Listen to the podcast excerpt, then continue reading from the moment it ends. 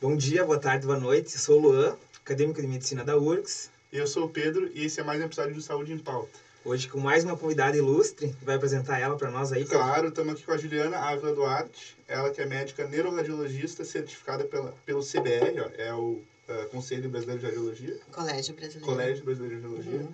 É professora de radiologia do Departamento de Medicina Interna da URGS e também professora permanente do PPG, PPGCM, é o Programa de Pós-Graduação de Clínica Médica, é isso? Ciências Médicas. Ciências Médicas, uhum. tá. Da URGS.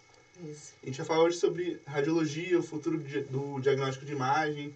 Mas, assim, prof, eu queria saber mais sobre, assim, a tua vida, assim, no início. Sobre uhum. a tua biografia. Tá um pouco mais sobre a Juliana como pessoa.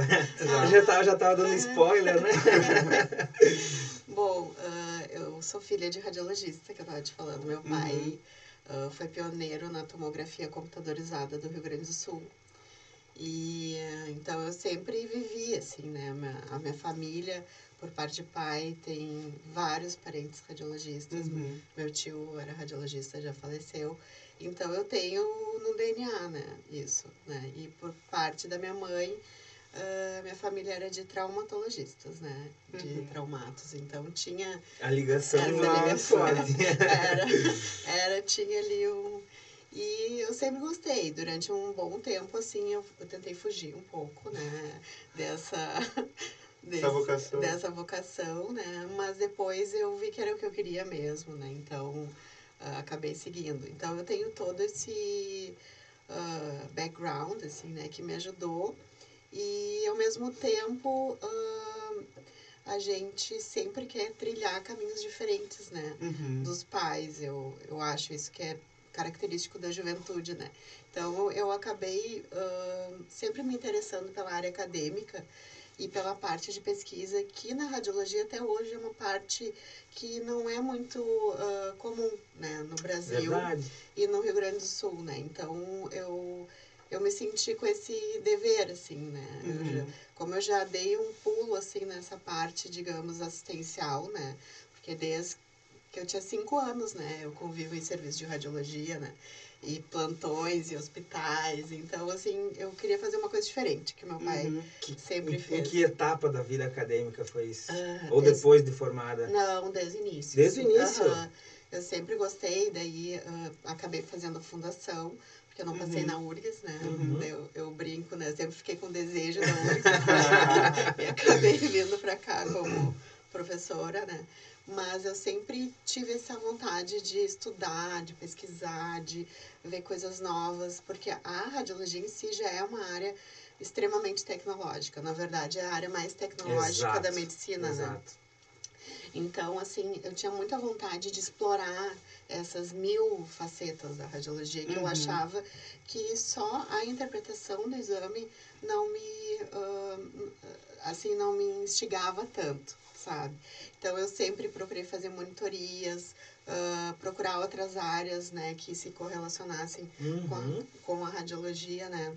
E e depois, né, que eu já estava assim formada, já tinha feito, fiz concurso para o HPS, trabalhei no trauma, né, uhum. que é uma coisa assim que também quando a gente é estudante, a gente tem muita atração por trauma, né? Exato. né?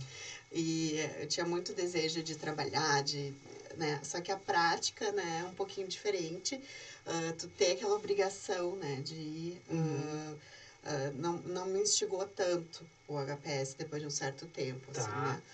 E uh, tinha essa questão do hospital de clínicas, que eu sempre quis desde a faculdade Sim. vir para cá, né? E acabei indo para Santa Casa, que foi muito bom.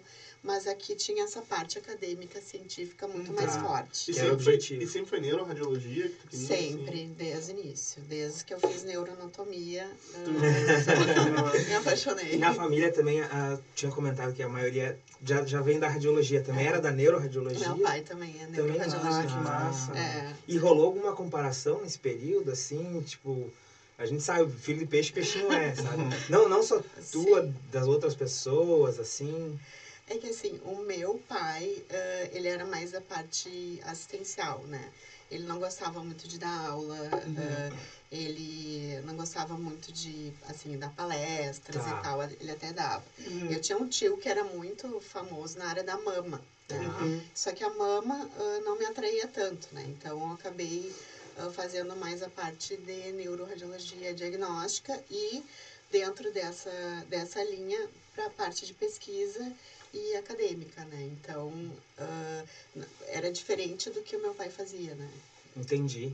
E, e para ele também deve ter sido motivo de orgulho, né? Continua na mesma área É. e ainda acrescentou, fez um plus, né? Que foi a área acadêmica. É, Uh, pegando esse gancho, posso, posso Claro. tocar a pauta? Claro. Tocar a ficha, como os Aham. concorrentes dizem? aham. Uh, uh, professora que já comentou que é mãe e tal. Uh, para essa questão da mulher, a radiologia, a gente, a gente acompanha Aham. nas mídias sociais, está sempre se atualizando, né, professora? Uh, como é que é conciliar essa carreira de mãe, de profissional, e ainda assim não, deixar, não abandonar a carreira acadêmica, que a gente vê que está sempre se Uhum. atualizando, sempre fazendo uh, uh, novos cursos, atualizações, enfim. Como é que é esse desafio? Ah, é puxado, né? Uhum. Mas eu acho que é puxado como para qualquer pessoa, Outra- né? uhum. Porque eu acho que desde que a mulher, ah, tipo assim, escolheu esse caminho de ir para o mercado de trabalho, se profissionalizar, né? Mostrar o seu valor, né? Então, ah, são desafios que são inerentes, né? E a gente tem algumas coisas que só as mães, né? Tipo, ah, eu acho que ainda mais eu que tenho filha menina, né? Algumas coisas ela acaba conversando comigo. É, é diferente o approach, assim, né? Quando é o pai algumas pai, coisas, com a mãe outras, né? Sem dúvida. Mas assim, em relação. É desafiador, mas acho que como tudo, a gente acaba se acostumando, né? Então ah, a gente dá um jeito de. Quem quer dá um É, jeito, né? quer dá um jeito. Acho que Uh, sim. e, e nesse teu período, professora, teve uh, vários, uh, várias fases em que teve fo- formações internacionais. Não sei se Sim. foi mais, foi mais de uma, né? Sim, E sim. como é que foi para ti essa, essa saída do Brasil, assim, para para se atualizar, para melhorar o currículo, enfim? Ah, eu, eu tinha muita vontade de morar fora, né? Inclusive, isso é uma coisa que eu tenho muita vontade, mas hoje em dia não, não vejo a curto prazo essa, Uhum. essa Ah. possibilidade, né? Mas eu acho que, ah, como tudo na vida, a gente tem que fazer o que dá, né? E eu ah, não me imaginava longe da minha família, que eu acho que isso que eu, o que pe- pesa mais e pega mais forte. Ah, amigos e amigas que foram morar fora é a questão da família, dos Uhum. amigos, Claro. né? Então, ah, eu acho que tu pode fazer coisas intermediárias. Então, por exemplo, eu fui já na faculdade fazer meu estágio optativo ah, no exterior, né? Então, já fiz em neuroradiologia no Jackson Memorial Hospital, que era o que ah, era o mais fácil, que era um convênio que tinha da PUC, que acho que ainda existe, que é junto com o Hospital de Miami, né, lá na Flórida. Então era muito tranquilo, assim, né? A Uhum. gente podia fazer isso opcional. Hoje em dia acho que tem muito mais opções, né? Mas eu gostei muito, porque ele era, em número de leitos, ele era o segundo maior hospital dos Estados. Unidos, aham, muito grande. Ele- eles atendem muito o sistema de saúde público deles, né? Então tu vê Uhum. muita doença. E eu tenho um sonho, né, que eu trouxe de 20 anos atrás, dessa época que eu fui, que é fazer um centro de ressonância magnética, né? eu gostaria muito de fazer aqui no Clínicas. Eles tinham na época, isso foi em 98, 99, Uhum. eles tinham cinco aparelhos de ressonância magnética, só basicamente assim, ah, mais para neuro, né? Mais para neuro. Era como se fosse um anexo do hospital. Então, imagina isso naquela época. A última vez que eu fui para os Estados Unidos, agora antes da pandemia, Uhum. ah, daí já como pesquisadora, assim, Aham. colaboradora de projetos de pesquisa, eu fui para a Universidade da Pensilvânia, que é uma, uma, uma das instituições da Ivy League, né, que tem Sim. Harvard, Uhum. Yale, Os melhores faculdades É, do mundo. e é impressionante, assim, né? A Universidade da Pensilvânia é enorme, assim, né? E é uma cidade mesmo, eles chamam University City, Uhum. né? Então, tipo assim, é como se fosse um bairro. Uhum. né? Então, a gente, às vezes, ah, fica aqui no Brasil e eu acho o Hospital de Clínicas super grandioso, é enorme, eu sou super orgulhosa de estar 16 anos aqui, né? Sim. 13 como contratada e agora 3 como professora. Aham. E, mas quando a gente vai para fora, a gente amplia né, a Sim. nossa visão. Uhum. Porque daí tu vê outras realidades, outras possibilidades, né? E não necessariamente que tu vai ficar lá, né? Mas só de, de repente, trazer uma ideia, uma sementinha, alguma coisa que tu possa Sempre, fazer sempre. aqui. É, Sempre. E, e aí, pegando mais um gancho, nesse É. nível institucional, Uh, a gente, eu, eu acho, uh, particularmente que na região metropolitana de Porto Alegre, aqui os hospitais que a gente tem, uhum. a gente vive, meio que numa bolha, mas ainda assim a gente está um, um pouco atrás. Mas o quanto atrás a gente está em termos de infraestrutura para diagnóstico por imagem, comparado aos países, de, aos centros de primeiro mundo, né? É, por exemplo, esse hospital da Pensilvânia que eu falei para vocês, eles têm 19 aparelhos de ressonância. Nossa. Num, num hospital? Nossa. Num é, hospital? É, no, no centro. No centro? É. E quantos então, clínicas tem? Né? A gente tinha dois e agora a gente está com um e ele está estragado essa semana. Então, essa, hoje a gente está sem aparelho de ressonância. Uhum.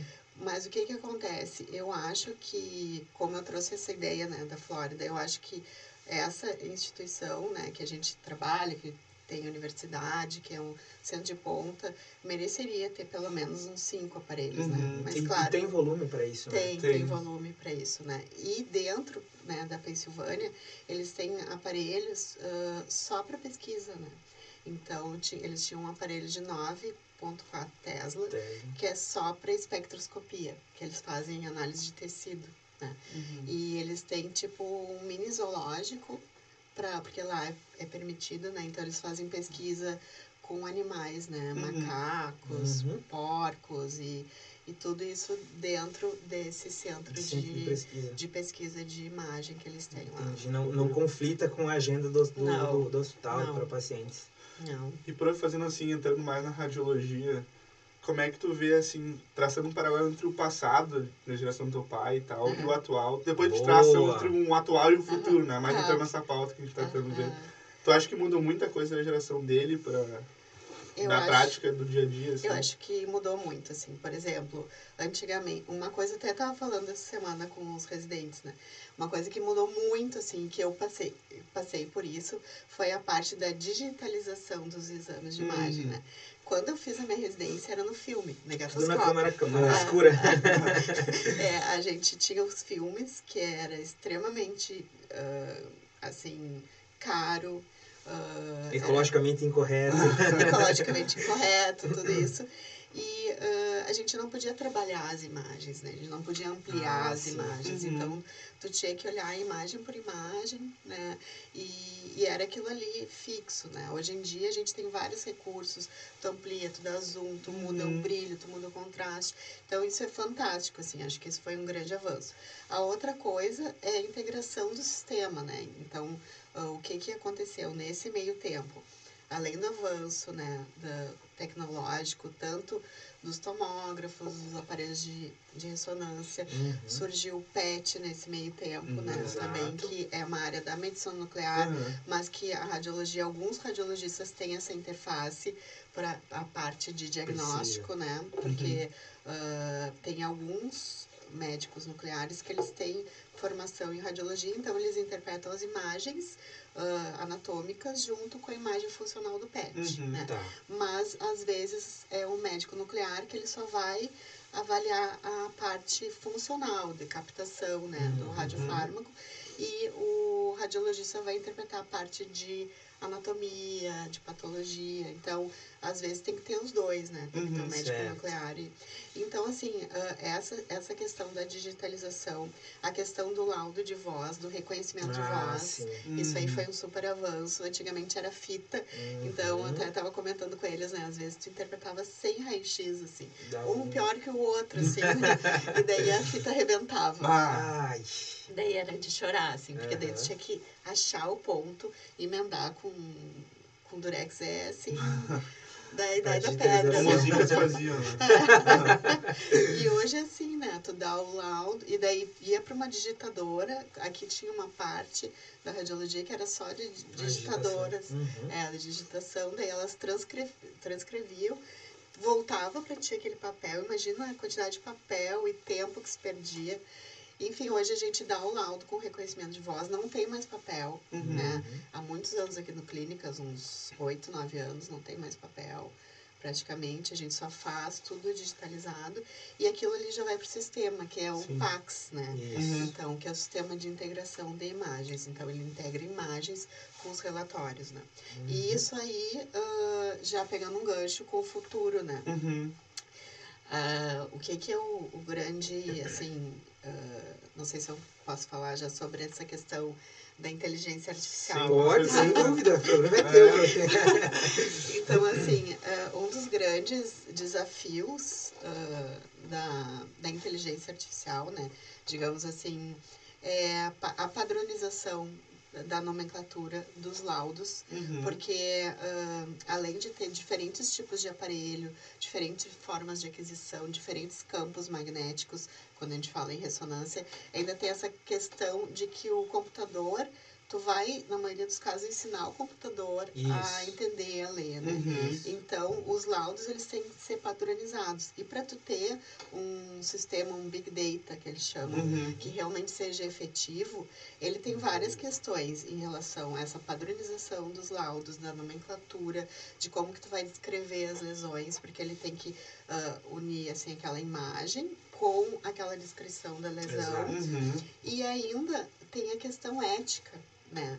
Porque uma das coisas que a gente mais se preocupa quando a gente fala de uso de imagem de paciente é também a questão comercial, né? Porque a ideia da inteligência artificial, que eu acho assim que é a mais legal, é que tu pode facilitar, digamos assim, o diagnóstico, o tratamento uhum. e uh, segmento desses pacientes. Às vezes, tu vai até evitar uma, uma biópsia, daí a gente vai entrar num campo que se chama radiogenômica, né? Que ele Exato. integra dados de genética, né, com dados de radiologia, uhum. e tu pode uh, fazer diagnósticos por imagem, juntando sem com vários algoritmos, né? uhum. sem necessidade de intervenção, uhum. ou às vezes sem precisar modificar uma medicação, né? Então, isso tudo é muito importante, né? Só que tem toda essa questão de padronização, que isso é uma coisa bem difícil falando em nível mundial, nível né? Mundial. Uhum. E também essa questão ética, né? Porque a gente tem que sempre pensar na confidencialidade né, dos dados. Exato. Na segurança dos dados. É, na também. Né? segurança dos dados, que isso é uma coisa difícil quando está falando em um número muito grande uhum. de dados. E a questão de usar isso para comércio, né? Porque as grandes empresas vão uh, faturar muito em cima disso, uhum. que, eu, uh, que eu acho que é natural do capitalismo, mas Sem assim, dúvida. a gente tem que sempre se preocupar muito com essa questão ética, né?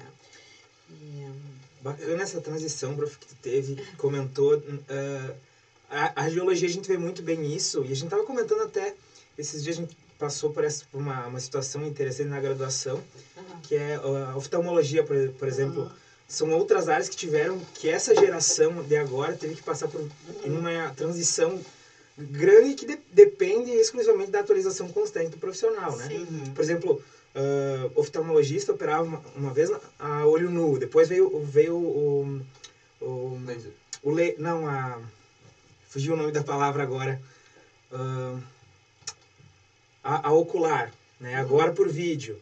Então, teve muita gente que se suicidou na, na própria radiologia, que, não, que não conseguiu acompanhar a velocidade dessa, dessas transições e atualizações e, e, e simplesmente não conseguiu mais dar continuidade, né? Sim. Do futuro, das próximas gerações, tu acha que já está intrínseco aos profissionais, no caso da radiologia, que eles vão ter que nunca mais deixar de estudar?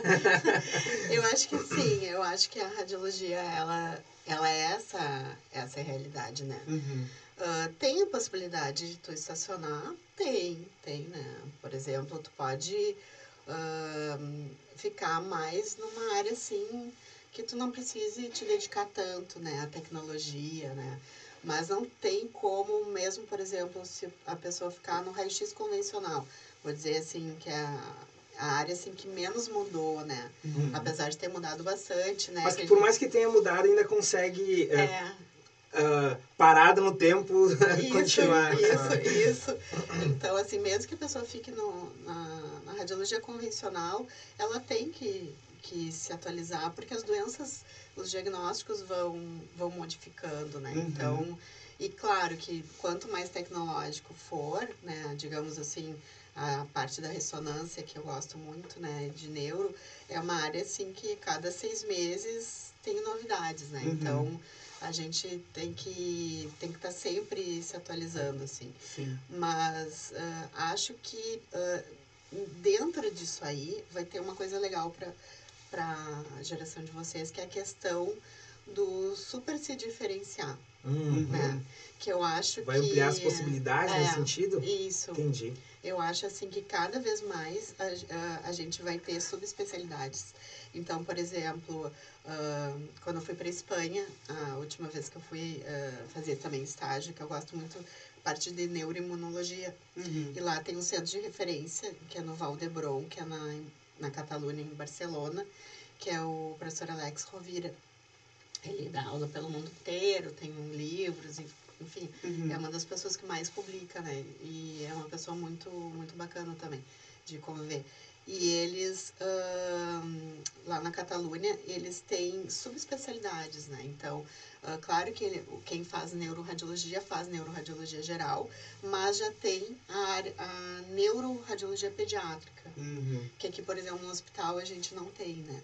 E eu acho que em outros lugares, né, em São Paulo já está tendo isso de ter, ah, o, o cara que faz mais neuroimuno, o cara que faz mais tumor, o cara que faz mais ah, pediatria, né? Uhum. Então, acho que vai ter isso. E não tem hoje em dia como a gente laudar ou saber tudo de tudo, né? Então, Sem dúvida. eu fiz a minha formação em geral, trabalhei muitos e muitos anos como radiologista geral, ainda vejo exames ah, de radiologia geral, principalmente na faculdade, Até né? pra dar isso. é, para dar aula, Uhum. mas assim, a minha área é neuroradiologia e eu tenho um- uma queda, digamos assim, muito grande pela parte de neuroimuno, né? Uhum. Então, eu acho que isso aí vai ser uma possibilidade, né, para as novas gerações vocês se subespecializarem, né? E se destacarem, né? Se subespecializando, né? Legal.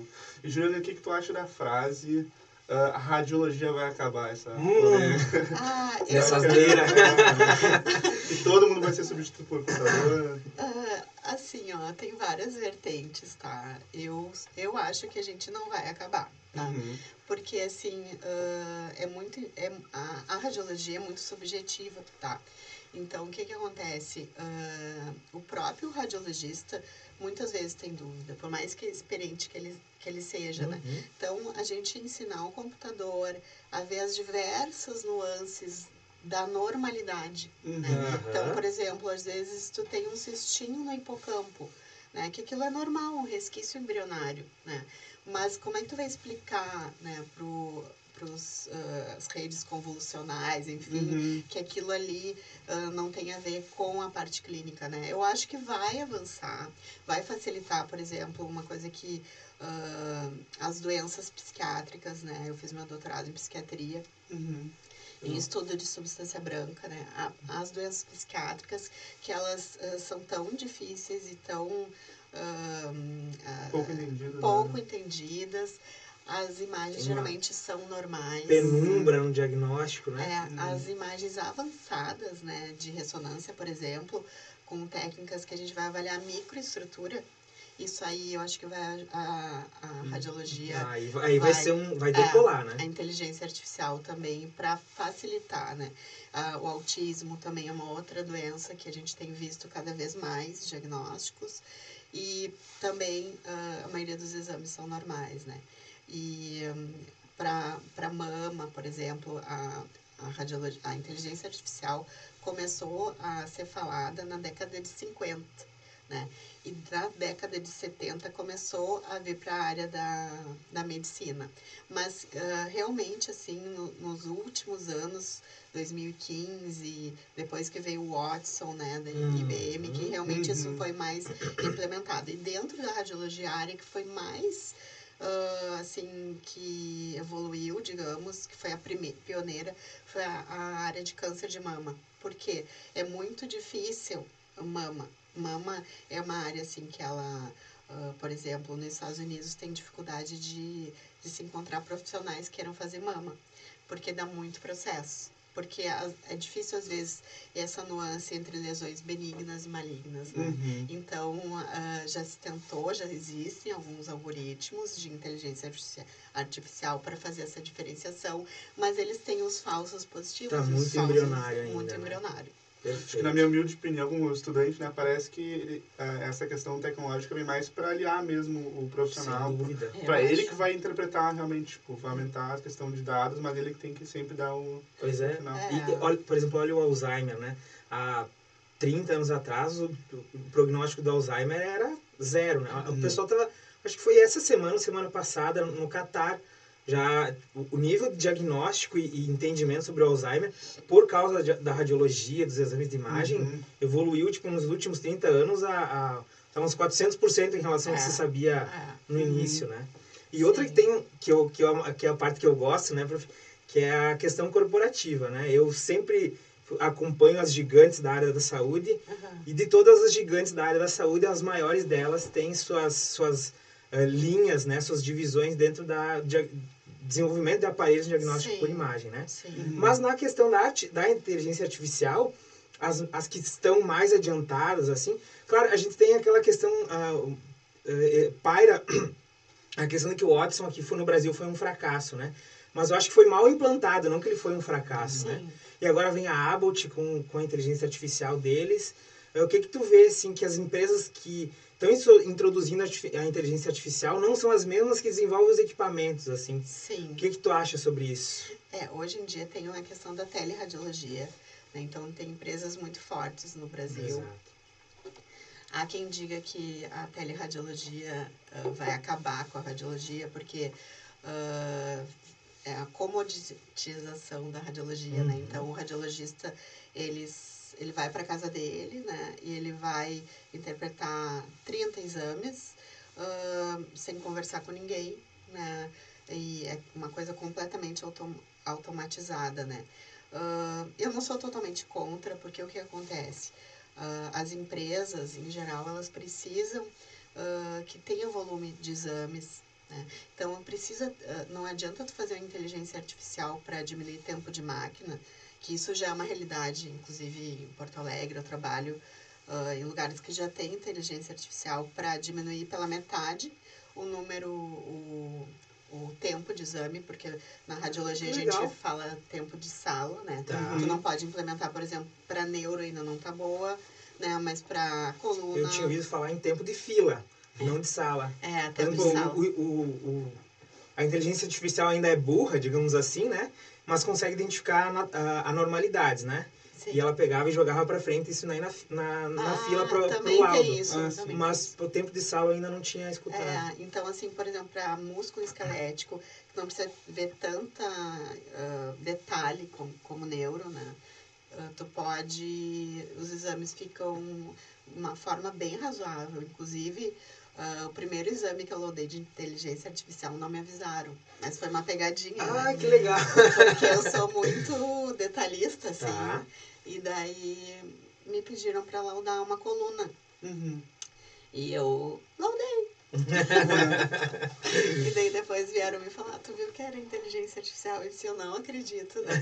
Não notei. E realmente, assim, claro que se eu soubesse, talvez eu ia dizer, ah, mas ficou meio borradinho aquele disco ali, de Aham. L3, L4 e tal. Então, acho que nesse sentido é legal. Só que tem a outra ponta, né? O aparelho vai fazer o exame, né? O técnico tá ali, inclusive Tá. tem inteligência artificial para diminuir, digamos, o número de técnicos, né? Então, tem alguns lugares já no Brasil que o, o técnico fica à distância, né? Por Nossa! exemplo, a- áreas remotas, isso, Uhum. comandando outros aparelhos, né? Só que tem a ponta disso que é o radiologista. E aí que eu acho que a inteligência artificial vai ser muito boa, principalmente para os normais. Porque a gente Uhum. acaba ah, ganhando tempo, né? Então, se o Pra se dedicar aos é, anormais.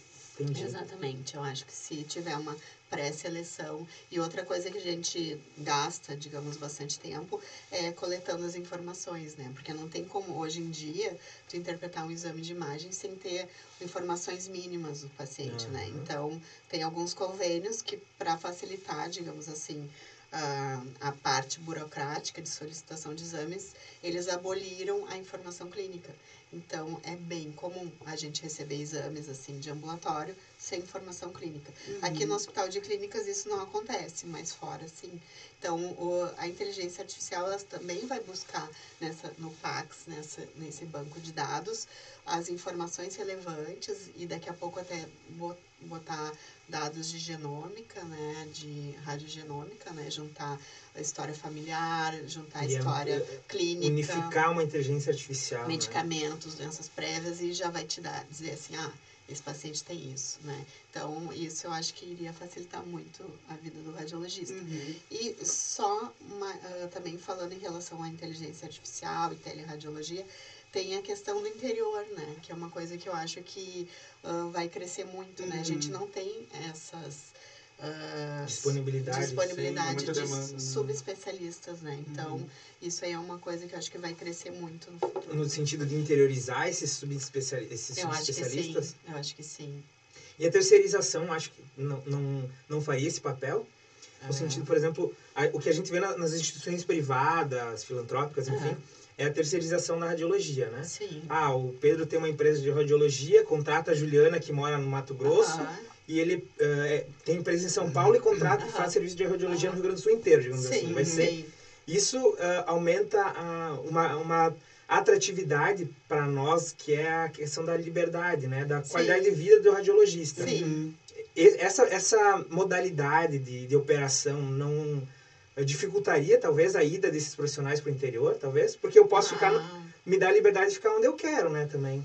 Ah, sim, na verdade, eu acho que uh, tira um pouco, digamos assim, a necessidade de ter esse profissional, mas hospitais, em geral, pela minha experiência, precisam ter um radiologista. Ah, sim. Uhum. Uh, principalmente a parte de ultrassom. Né, ultrassom. Ah, Nos sim. Estados Unidos e Canadá, quem faz é o técnico, né, o biomédico. Que legal. É, e o radiologista só interpreta. Então, eles têm uma padronização que eles, uh, que eles têm, eles fazem tipo 150 imagens, fazem muitas imagens, fazem, sei lá, 50 imagens do fígado, vários ângulos uhum, e tal, uhum. para que o radiologista possa ter segurança na hora de, de laudar o exame. Isso uhum. não existe ainda aqui, né? Então... Aqui é muito uh, dependente do examinador. Totalmente. Em termos de volume, ele, ele melhora? a demanda? Deixar para um biomédico, por exemplo? Eu acho que uh, melhora, uh, tipo assim, para fila, né? Isso. Uhum. Sim, mas para o radiologista ficou mais pesado, né? Pois é, porque não é. tem o, o o insight e, na hora, né? É, então eu acho assim que tem essa coisa uh, da teleradiologia que é uma coisa que não, não tem volta, na minha opinião. Uhum. É que uhum. nem as aulas online, né? Sim. Tipo, nosso pós-graduação, a gente tem, uh, tem alunos no exterior. Esses dias eu fiz um grupo, o meu subgrupo ali do pós-graduação, que, a gente, que eles mostram os trabalhos e a gente uh, faz peer review entre eles, né? Ele tava na, uh, lá na Arábia, sabe? No Oriente Médio. Então, era um neurocirurgião. E tem gente que faz as disciplinas seminários de pesquisa 1 e 2, que são obrigatórias, uh, morando no exterior, fazem doutorado de sanduíche e uhum. tal. Então, acho que isso é uma coisa que veio para ficar, né? Então, tipo, pós-graduação vai continuar com as aulas online, né? Sim. E, e a gente está vendo até pela Liga de Radiologia que muitos alunos preferem a online, verdade, né? Verdade, e a teleradiologia é nesse mesmo sentido, né? Tem, vai, vai ter radiologista que vai gostar de estar de pantufa, em casa, né? Uhum. Com os filhos brincando e o cachorro, Exato. interpretando seus exames sem se estressar muito. Uhum. E vai ter o radiologista, que eu digo assim, mais raiz, né? Uhum. Que é aquele que vai gostar de ir nas reuniões, eu sou assim nas uhum. reuniões, interagir com as equipes, ir atrás, ir no leito do paciente, uhum. sabe? Ir na Discutir reunião, falar com o patologista, com o neurologista, com o neurocirurgião, tá ali de fazer ultrassom, botar a mão no paciente. mais dinâmico, é, né? então tem, tem isso, né? E tem gente que mescla, né? Tem gente Exato, que... é o meu caso. Gosto o melhor, o melhor dos dois ah, mundos, né? Tem que extrair o melhor dos dois. Ah, isso aí. Bacana. Bom, a gente falou um pouco da evolução da radiologia no software. O Pax a gente não comentou muito porque é algo consolidado é, já, né? Já. então, a, o, o que viria a agregar, no caso, seria a inteligência artificial. Mas na área do hardware, eu acho que a radiologia ainda é a especialidade que mais uh, tem um aporte financeiro das grandes, voltando ao meu viés, das grandes indústrias, né? Ah, no C19 ali a gente teve uma evolução gigantesca. O que eu me lembro, assim, foi o case da Itália, né? Que foi um epicentro e que eles evoluíram muito, no, muito rápido no diagnóstico. Eles enviaram, eles criaram protocolos, enfim. Uh, mas uh, nessa pós-pandemia, assim, a gente vê muita uh, a evolução desses gadgets, né? Que são equipamentos portáteis, aquele, um, tinha até te marcado no bastidor um, ambulâncias já com tomógrafo para AVC. Ah, Agora o MIT fez um eu não entendi muito bem a funcionalidade, mas enfim, um ecógrafo uh, de chip, né? Uhum. Enfim, queria que tu comentasse, professor, essa questão da evolução, da minimização dos aparelhos de, de radiologia. Uh, eu acho que é muito, muito interessante, é o futuro também, né? Uhum. E como eu falo, assim, para os alunos e né? Acho que desde que a pessoa esteja preparada, habilitada para fazer, não importa se ele é radiologista, se ele é uhum. é vascular, porque grande parte dessa parte de radiologia vascular ficou para os vasculares, né? A parte de uh, cardiologia, muita ficou para os cardiologistas, que eles também estão super na ponta, digamos assim, nessa parte de inteligência artificial também, tecnologia, né? A cardio, a radiologia e a oftalmo também está vindo. Oftalmo? Muito. Já tem também ah. software para retinopatia, já tem uh, aprovado pela FDA. Então, hum. assim, acho que são áreas que, que usam muito equipamento, né? Que estão na ponta, né? Exato. Mas uh, desde que a pessoa seja habilitada, seja treinada, tenha uh, não vá fazer nenhuma iatrogenia, né? O que a gente vê e a gente teme como radiologista e a gente acaba vendo, porque acaba voltando para nós é que às vezes as pessoas acham que elas estão habilitadas, né? uhum. né? Por isso a importância do Colégio Brasileiro de Radiologia, uhum. a Sociedade Brasileira, no meu caso de Neuroradiologia Diagnóstica, tem uh, títulos, né? Então a uhum. gente acha que o título é só para colocar ele na pastinha do currículo. Não, ela é importante para validar que aquele profissional ele está habilitado, né? Então, desde que aquele profissional tenha feito né, uma formação, que ele tenha habilitação, ele pode fazer aquilo. Porque eu acho que hum, a gente pode cometer muitos erros, né? Se não tiver preparado, né? É, aí a gente entra no assunto da radiologia para não radiologistas, né? Uhum. A gente tem é, o, os ecógrafos, a BA de leito agora, Uh, tem tem os, os, microscópicos que não, não entram na, na, radiologia, mas enfim, são, entram nessa parte de gadgets. Mas o que a gente vê na rotina é uma demanda gigantesca pelo, pelos, pelos exames de imagem, enfim. E um dos desafios da radiologista é o, é conven, o convencimento do uso racional, né? Dos, dos, da solicitação de exame de imagem, né? sim, né? Então, ao mesmo tempo que a tecnologia aumenta, aumenta também a solicitação. Então fica nesse dilema, né? O que um radiologista, o que um não radiologista precisa saber de radiologia, né? O que, na tua opinião, o que, que seria uh, um nível mínimo, assim, sabe? Eu, eu, tenho uma outra questão também já que a gente pode aproveitar sobre negócio de solicitar muito exame que tu não tá, não necessita para o paciente, Sim. enfim. Se não tem aquela questão assim da dos ensinantalomas, né? Se isso, se isso realmente é um problema.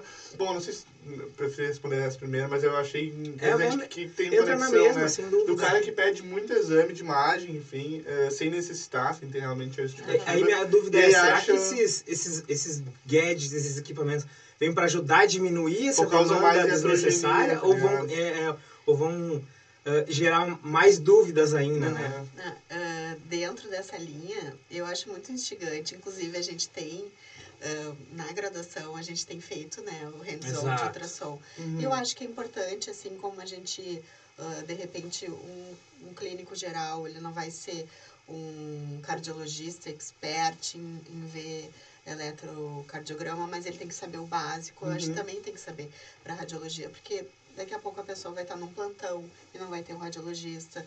Daqui a pouco vai estar num posto de saúde, ou vai estar no interior, ou vai estar no Nordeste, uhum. que né, a gente não tem nem especialistas clínicos, quem dirá um radiologista. Então, acho que ter um conhecimento mínimo é mais uma ferramenta. Eu acho que é sempre um conhecimento que pode agregar.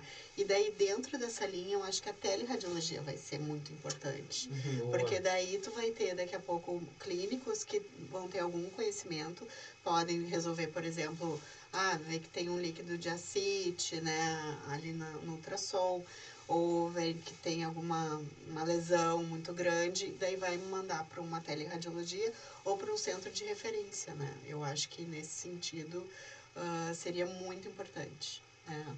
E, e, no Brasil a gente tem expectativas disso uh, a nível uh, SUS, assim, ou privado? Público-privado? Eu acho que não muito, assim, não? Não. Assim... Não tem assim interesse dessas empresas estrangeiras em... que o Brasil é gigantesco territorialmente, né? Seria um case de sucesso, assim como foi o caso das vacinas, que queriam uhum. usar o Brasil como case, né? É, é que daí tu vai esbarrar numa questão que são os planos de saúde, né? Tá. Então, os planos de saúde, eles, uh, eles não querem que os médicos peçam tantos exames, né? Uhum. né? Então, inclusive, uh, por exemplo, vou falar para vocês aqui no Rio Grande do Sul, em Porto Alegre, tá? Uh, tem um convênio muito grande, que é muito forte, e que ele taxa os serviços que, que fazem muitos exames de um, de um ano para o outro, entendeu? Tipo, Uh, existia até um nome que se chamava rapel, que era uma tá. taxa, porque se aumentava muito o número de exames. E isso é uma forma, digamos assim, de dividir esse ônus tá. uh, com as clínicas, né? Só que, por outro lado, as clínicas também têm um custo muito alto para elas sobreviverem, a todos os equipamentos, tudo é em dólar, né? Uhum. Então, uh, mas é um, é um problema grande para as seguradoras de saúde uhum. essa questão dos exames em demasia. Então, que que uh, ainda não existe assim uma uma uniformidade nisso, tá? Mas o que que eles começaram a fazer, por exemplo, uh, eles faziam uh, segunda opinião, tá? Segunda opinião é o seguinte: tu lauda o teu exame, daí tu vai mandar para um outro serviço para ele dizer se teu exame tá certo ou não. E daí, de acordo com a qualidade, eles vão Uh, isso é uma ideia que eles têm. Eles vão uh, pagar um pouquinho melhor para aquela clínica ou para aquele hospital do que vão Será... fazer uma.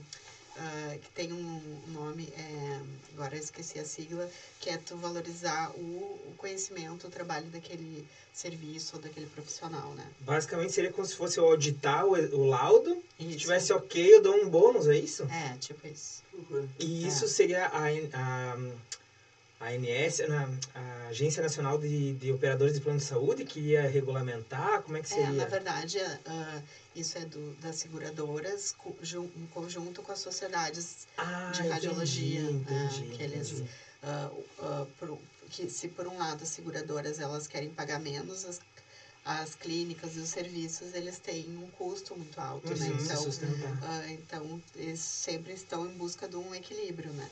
Mas essa questão de valorizar o conhecimento e o trabalho eu acho super válido, porque é aquilo que a gente estava falando lá no início, vai ter aquela pessoa que, que não vai especializar, não vai estudar Exato. tanto, vai ter aquele outro profissional que vai estar sempre correndo atrás, né? Então talvez fosse uma forma de, uh, de valorizar. Uma competitividade boa, né? É. Tem função da qualidade. É, exatamente. Legal, legal. E isso, isso também, acho que de uma certa forma uh, aqueles serviços, digamos, que uh, acertam mais os diagnósticos, uhum. eles podem ser melhor remunerados e ao mesmo tempo não vão precisar ficar repetindo tanto aqueles exames, né? Sim. Porque se tu pede para um serviço X que ele não deu o diagnóstico, daí pede para o serviço Y, e daí o outro vai dar o diagnóstico, ele fez três exames que ele poderia ter feito um, né? Então, uhum. acho que essa é uma questão também. Certo. Uh, eu vou entrar nas polêmicas, posso? Enquanto teu aluno, professora, na, da, da Liga, uh, o, que a gente vê, uh, que a gente vê é uma série de proto, protocolações, né? Na conduta clínica também, a gente tem uma série de protocolações em algumas instituições, enfim. Queria saber a tua opinião sobre isso. Qual que, é, qual que é a medicina correta, mais correta no sentido de fluxo, né? A protocolar ou que dá autonomia para o médico pedir o que ele precisa para estabelecer o diagnóstico? Qual que é a que menos, uh, menos gera demandas, assim? Em termos não só de radiologia, sim, mas enfim, sim. exames laboratoriais, de outros métodos diagnósticos, né? Bom, então a gente pode usar o exemplo da oncologia, né? A oncologia ela é muito padronizada, né? Então os uhum. tratamentos aqui no Japão, nos Estados Unidos, tá. para as doenças, uh, cada subtipo né, de doença vai ter o seu tratamento específico. Eu acho que é muito importante. É muito importante porque tu reduz custo, tu otimiza, né? Tu melhora o atendimento do paciente e tu melhora o fluxo, né? Então, eu acho que os protocolos são muito bons. Infelizmente, a gente não tem como uniformizar uh, dentro da radiologia. A gente tenta. A gente está sempre buscando, né? E essa questão, por exemplo, uh, vou te falar uma questão bem prática. O paciente vem com uh, suspeita de tumor do ângulo ponto cerebelar. Tá. O técnico de radiologia ele não vai fazer todas as sequências do encéfalo, Uhum. não vai fazer hipocampo, porque não é o foco. Ele vai fazer focadinho nos ouvidos, né? Uhum. Então, é aquele protocolo bem focado para aquilo ali, né? Antigamente, né? Bem antigamente, a gente fazia exame de tudo, né? Então, Uhum. por exemplo, quando eu comecei na radiologia, ah, o paciente, o médico solicitava uma ressonância de crânio. E daí ele dizia, ah, tinha sintomas de ah, perda auditiva. A gente fazia o crânio e fazia os ouvidos. Então, era um exame, Uhum. assim, de ah, quase 45 minutos, né? Hoje em dia, não. Hoje em dia, os médicos já estão mais instruídos, os radiologistas, né? Enfim, ah, também que a gente tem que realmente ah, focar naquilo que é a queixa principal do paciente que está no pedido do, do médico. Isso otimiza muito. Não sei se era isso. Não, era nesse Ah, sentido, não. É, é- era mais opinião mesmo. É, É. é, tem a questão do erro também, né? Tem. Que, que, que a intenção primordial é a diminuição do erro, consequentemente diminui todo o resto, né? É, gastos desnecessários, tempo, né? Sim. Bom, agora a outra é mais pra gente se descontrair, porque outra pergunta ah, polêmica. Ah, a gente vê na, na medicina, com a competitividade, cada vez mais médicos se formando. A gente vai, a gente, hoje está com 37 mil médicos sendo formados por ano.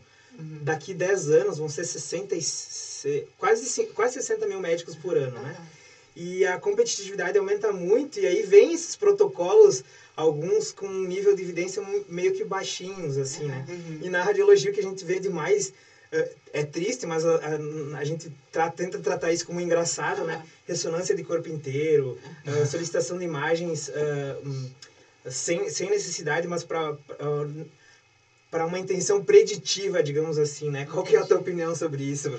Ah, assim, ah, ressonância de corpo inteiro é uma coisa que eu acho muito bacana para algumas doenças bem específicas, né? Então, ah, por exemplo, essas síndromes genéticas, né? Que eles têm predisposição a câncer e que eles têm que fazer controle de imagem, né? Tipo Uhum. Lifraumene. É uma coisa, assim, que é muito, muito legal a ressonância de corpo inteiro. A gente conseguiu reduzir os protocolos para 40 minutos, né? Então, tu não expõe a radiação, o paciente não precisa, às vezes, Uhum. fazer anestesia. Ficaram protocolos bem enxutos e eles têm uma sensibilidade e especificidade muito semelhante ao PET que usa radiação, né? Nossa. E tu não precisa injetar o contraste, Uhum. nem o radiofármaco, né? Então, assim, é, é muito bom. Mas para estudos específicos, né? Tá. Para mieloma múltiplo, por exemplo, também tem se usado bastante. Então, para algumas doenças, funciona. Ah, em relação a... Quem tu tinha per- perguntado? É um nível do- preditivo, por exemplo, vou lá me consultar Ah, com o Dr. tá. Pedro para um nível de investigação. Não tenho suspeita eh, específica de alguma doença, Ah, mas quero investigar como é que tá a saúde, minha saúde global, né? sim. E já peço uma ressonância de corpo inteiro, por exemplo. Ah, né? sim, daí não tem o mínimo, o mínimo sentido, né? É um check-up radiológico. Eu sei, é né? isso. A gente tem isso, a gente até já discutiu na, naquele evento que teve da Liga com a LASME, né? Que Uhum. são os protocolos do Colégio Americano de Radiologia, né? Então, Uhum. tu tem baseado em ah, estudos científicos, né? Os níveis de evidência para cada exame. Então, a gente tem... ah, existe uma, um programa que se chama Choose Wisely para radiologia, isso. né? Então, dentro ali, eles têm algumas coisas que são que eles falam que não são ah, os critérios de ah, Necessidade. de necessidade, né? Que se chama appropriateness criteria. Então, um deles que a gente vê muito na prática é solicitar exame de imagem para cefaleia, né? Sem sinais de alarme. Então, assim, no dia a dia a gente recebe muito esse de Uhum. ambulatório, né? Esse Uhum. pedido cefaleia. E tu tem critérios bem específicos, né? ah, de para solicitar esse tipo de exame. Então, eu acho que sim, se pede exame em demasia. Em demasia, É. um nível mais ambulatorial, digamos Aham. assim, né? E aí tem esse risco de aparecer coisas normais, mas que o médico vai interpretar como um problema, vai começar a tratar, talvez, ou pensar em intervenções e não era nada. Acho que assim. esse é, é o grande, grande risco, né? Sim. Sempre, sempre a, a- a anatomia, ela não, não lê, a nossa anatomia não lê Não, livros, né? não, não. E tem uma coisa que a gente aprende, assim, que é aquela coisa, tu vai pedir exames quando tu tem necessidade, porque a clínica é tipo, soberana, né? Uhum. Exato. Só que também tem, eu fico pensando às vezes do outro lado, tipo assim, ah, é uma questão bem filosófica, na verdade, porque a gente fala que a radiologia tipo, é sempre exame complementar, né? Complementa a clínica, que é, é anamnese, exame físico Aham. e os exames de imagem são complementares. Então, primeiro tem que ter a clínica para depois tu pedir o exame para ver, ver se faz sentido ou não o que tu espera, né? Assim, no médico. Uhum. Só que eu não sei se não vai chegar algum momento que, tipo assim, os exames radiológicos vão ser tão bons, tão precisos, vai ser uma coisa tão essencial que vai começar a fazer parte do exame físico, assim, não sei se tem... Boa. Ah, Porque- boa, Porque, tipo boa. assim, ó, é, é, é, essa história é muito louca, mas eu gosto de citar, mas quando inventaram o te- o estetoscópio, né, aquele Aham. René Laennec, acho que é o nome, é o francês, Isso, isso. ele Que eu falei que era italiano no último quando ele inventou o estetoscópio, os médicos da época acharam absurdo aquilo, porque, tipo, imagina tu botar um negócio pra ouvir o paciente, tipo assim, tava distanciando relação médico-paciente, tipo assim, não era exame físico aqui, e hoje é um exame físico, Sim, a ausculta sim. cardiovascular, uh, Sim. então, tipo assim, talvez em algum momento, será que o exame radiológico vai virar exame físico, assim, tipo assim, vai ser uma informação tão necessária, assim, ah, não, é, quero fazer a ausculta cardiovascular, e quero raio-x de pulmão, tipo assim, será que não vai ter um momento, assim, que... É, eu acho assim que daí entra num assunto que eu acho bem interessante, que é a questão, questão da formação médica, né? Hum. Eu acho que ah, eu vejo assim que às vezes durante a- as aulas assim de radiologia, a radiologia é um pouco maçante, é um pouco monótono, né? Então assim, se tu não ah, se tu não Não, não tem um caso juntar- clínico para. É, se não juntar com a clínica, né? Então, o que, que eu vejo, às vezes, os alunos começam a se interessar pela radiologia quando eles vão para o internato, Isso. né? Ou, às vezes, mesmo os do internato, às vezes, não vem muito sentido, né? Porque eles, às vezes, eu vejo que eles não estão tão interessados. Mas quando eles entram como R1, quando eles entram na residência, eles vão ver que quase todo paciente que chega na emergência, ele vai solicitar um exame de imagem Uhum. quase todo exame, paciente que vai no consultório, ele vai acabar pedindo algum exame de imagem, nem que seja uma ecografia de abdômen. Então, assim, a imagem e a clínica, elas estão juntas, né? Então, ah, não tem como dissociar. E eu acredito que num futuro isso vai ser cada vez mais, Uhum. né? Inclusive com a pergunta que eu tinha feito anteriormente, talvez do ultrassom, né? Sim. Uhum. Esse mesmo bate-papo que a gente está tendo agora, questão de radiologia, a gente teve de, de diagnósticos laboratoriais, né? Uhum. E o nosso convidado disse que não. Hoje em dia, ah, o médico é dependente, sim. é, ele tentou deixar de lado a hipocrisia, no caso, né? Uhum. Mas é a opinião dele, né? Ah. Que sim, os, os profissionais são dependentes, diagnóstico dependentes da, de exames, laboratórios, ah, laboratoriais e de imagem, né? Uhum. Ah, mas, como assim como o Pedro gosta da questão do, da história do, do esteto, uma, uma pesquisa que eu vi, é antiga já, mas que me deixou assim, ah, fez expandir muito a minha consciência, a questão da percepção do paciente. Uhum. Eu vi uma pesquisa da percepção com, dos pacientes, dividiram eles em, em latinos e em germânicos, né? Uhum. E a percepção dos pacientes latinos é que eles têm a necessidade do médico, assim, desse, Uhum. desse relacionamento, e também que eles, que eles criavam maior vínculo e maior segurança com o médico quando os médicos solicitavam exames ou laboratoriais ou de Ah, imagem, sim. né? Uhum. Ah, tu acha que tem essa questão de que médico pede só para agradar o paciente? assim? Não, não sim. só para confirmar. Acho assim. que sim, acho que tem uma pressão. acho que tem uma pressão. Ah, acho que tem uma pressão grande, acho que tem essa questão do paciente ah, sentir que ele está sendo mais bem tratado, melhor Ah, ele avaliado. tá me investigando. É, eu acho que sim, acho que tem. Então, tem muita gente que fala isso, né? Ah, eu fui no médico e não pediu nenhum exame pra mim. É, eu é. acho que tem que ter muita firmeza, muita personalidade para não pedir um Uhum. exame hoje em dia, porque a pressão dos pacientes acho que é bem grande, Sim, né? Pois é. E, mas por isso que é importante vocês terem é, esse conhecimento de qual exame pedir para diminuir a sobrecarga do sistema em geral, tanto público quanto A privado. própria exposição É. do paciente. Aham. Deixar claro para o paciente que ele vai estar exposto à, à- Sim. à radiação, É. quando for um exame ah, de, de radiação, enfim, Com né? certeza, com certeza. Não, o custo-benefício não, não é válido para criança, principmente, Sim, né? Ah, não fez um né? raio-x, Faz tomografia de matou. rotina, É, pois 400 é. raio-x ali na cara, né? É Ah, verdade. Então tem que tomar cuidado, ainda mais quando é mais jovem, realmente, como tu falando, porque vai acumulando. Sim, Aí no futuro o cara tem alguma doença e precisa É, fazer uma investigação, não pode exatamente. mais estourar, o- já estourou o limite. é verdade. Não, É com complicado. certeza. Bom, basicamente, então, que, que a gente pode concluir do, do bate-papo que a gente teve é que hoje seria esse o maior desafio da radiologia, a, a racionalização da solicitação de exames, assim? E o que que tu vê para qual, qual que seria o teu conselho para acadêmicos, profissionais recém-formados, assim, a questão da radiologia, que quer ser radiologista, Uhum. ou, ou mesmo que não quer, assim, para se manter atualizado, qual seria o teu conselho, a tua a, a indicação, assim?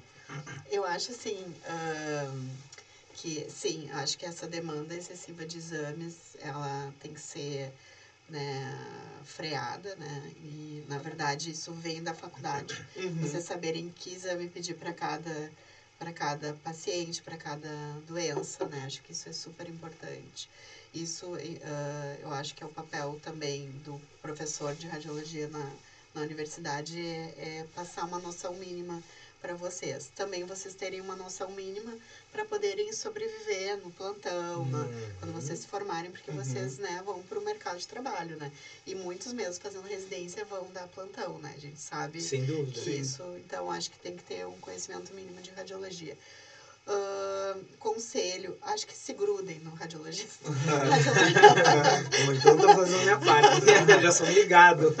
radiologista, sim, né? Dependendo, não é tão sociável quanto clínico, né? Porque já quem escolhe radiologia geralmente é uma personalidade um pouco mais assim Não gosto de gente. introvertida. Não, não, não, Patologista. O radiologista também tem, como a gente diz, né? Tem até um, eh, tem um movimento, na verdade, que é, eh, tem ar- artigos sobre, publicados sobre isso, né? Que é a necessidade do radiologista sair, digamos assim, do, do zona de conforto, né? Uhum. Que isso aí Se foi a, a evolução, evolução da radiologia, porque antigamente eu quando fiz a minha formação na Santa Casa, era um porão. A radiologista ficava no subsolo, a radiologia ficava no subsolo. E Uhum. daí tinha um professor meu que tinha uma placa assim, não perturbe, Nossa! Não perturbe. E Nesse tem, nível. e tem lugares que inclusive tem ah, senha para entrar Sim. porque eles não querem ser atrapalhados. Claro que tem toda essa questão que eu falei para vocês, Do do, flu ma- do fluxo, Uhum, uhum, maior demanda, da, da cobrança de pontos né, por Sim. hora de produção de radiologia, que isso é uma pressão grande na radiologia Tá. hoje em dia.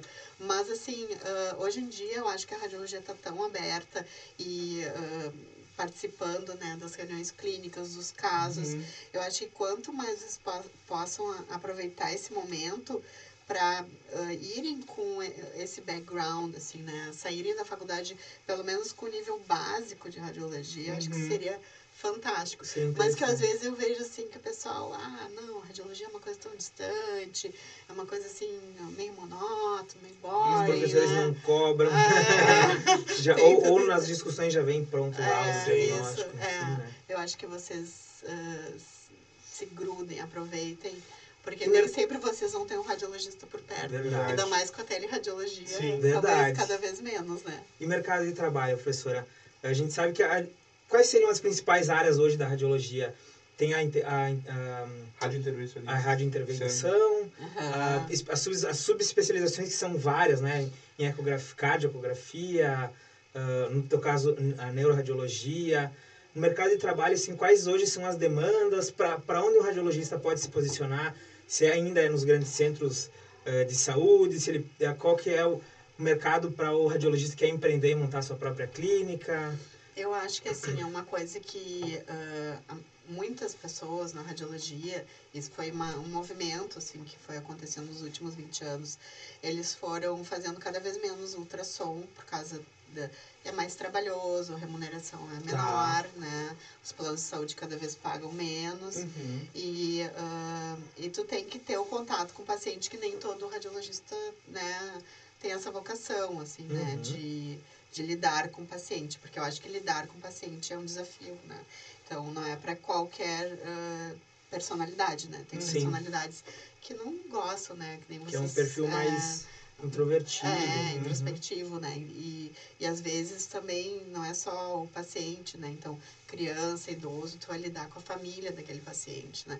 Enfim, ah, acho que é uma habilidade, né? Que nem todas as pessoas desenvolvem, porque eu acho que as habilidades a gente, nem todas a gente nasce com elas, né? Uhum. Eu acredito que se a gente praticar, né? Mas eu acho que para o bom profissional sempre vai ter campo. Acho que o ultrassom, como foi uma área que foi muito deixada de lado pelos radiologistas, uh, quem investir nessa área, fazer bem feito.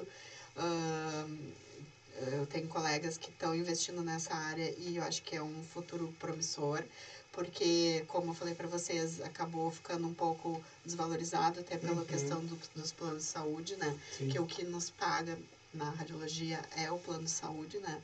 E, só que, por outro lado, com a chegada das empresas de teleradiologia e, e essa, digamos assim, mais globalização da radiologia, o custo de cada exame diminuiu muito, né? Uhum. Então, assim, o, pro, o que chega ali para o radiologista é bem menos do que chegava um tempo atrás, né? Porque daí vai passar o plano de saúde, vai repassar para o hospital, que vai passar para a teleradiologia, que vai passar uma sub um subvalor ali pro. Uhum. Vai, vai vindo numa cascata, né?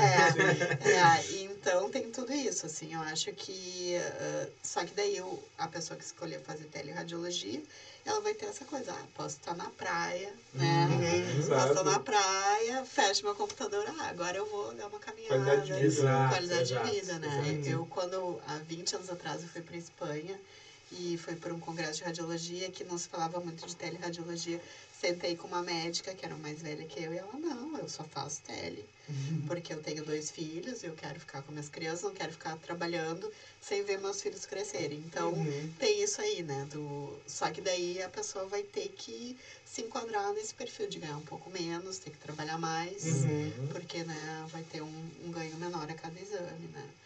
E dentro das áreas, a, a intervenção é uma área que ela é bastante fechada, né? Então, Uh, tem poucas pessoas que fazem e que nem, por exemplo, anestesia era muito fechada, uhum. oftalmo, motorrino, né?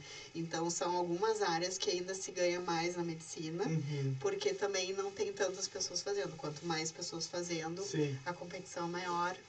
E, e, e eu acho que, é, que demanda mais tempo, né, em termos de especialização, ou tem outras que... Não, tu tem que fazer radiologia, ou uh, na parte da neuro tu faz pode fazer clínica, né? E depois se especializar em neuroradiologista, tá. né? Diagnóstico e terapêutica. Uhum. Tem prova do Colégio Brasileiro e da Sociedade Brasileira de Neuroradiologia.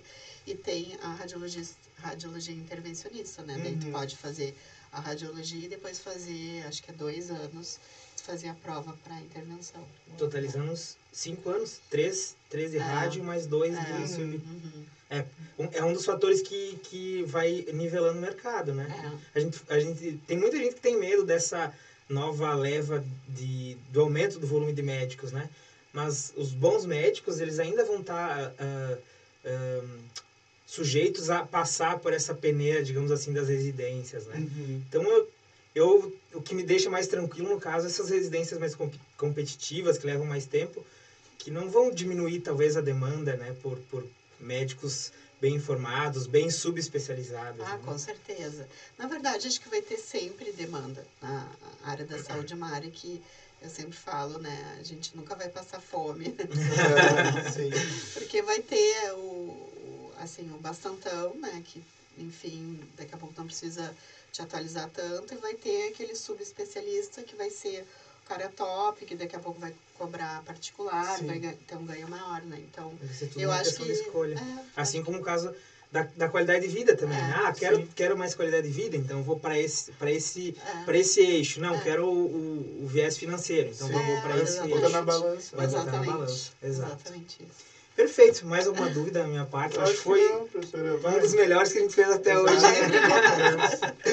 é bom conversar. Bom, a gente já, já é aluno, já tem essa intimidade para para trocar ideia, mas a intenção é justamente essa, né? Conversar um, um bate-papo informal para não gerar respostas, enfim, claro. fomentar, gerar mais dúvidas, interesses legal. e tal, enfim. Muito legal. Então, a gente muito a te agradecer, sabe que a agenda é corrida, né? Pois é, é um privilégio para nós Exato. ter esse horário de ter aqui conosco. Eu prof. fico muito feliz de falar aqui com vocês, assim, poder compartilhar um pouquinho da minha experiência, né? E, que bom. E tomara que tenha mais pessoas, assim, que gostem de radiologia, né? Sem dúvida, sempre tem. sempre tem. Muito obrigado, então. então tá. Até a próxima, pessoal. Até. Tchau, tchau. tchau, tchau.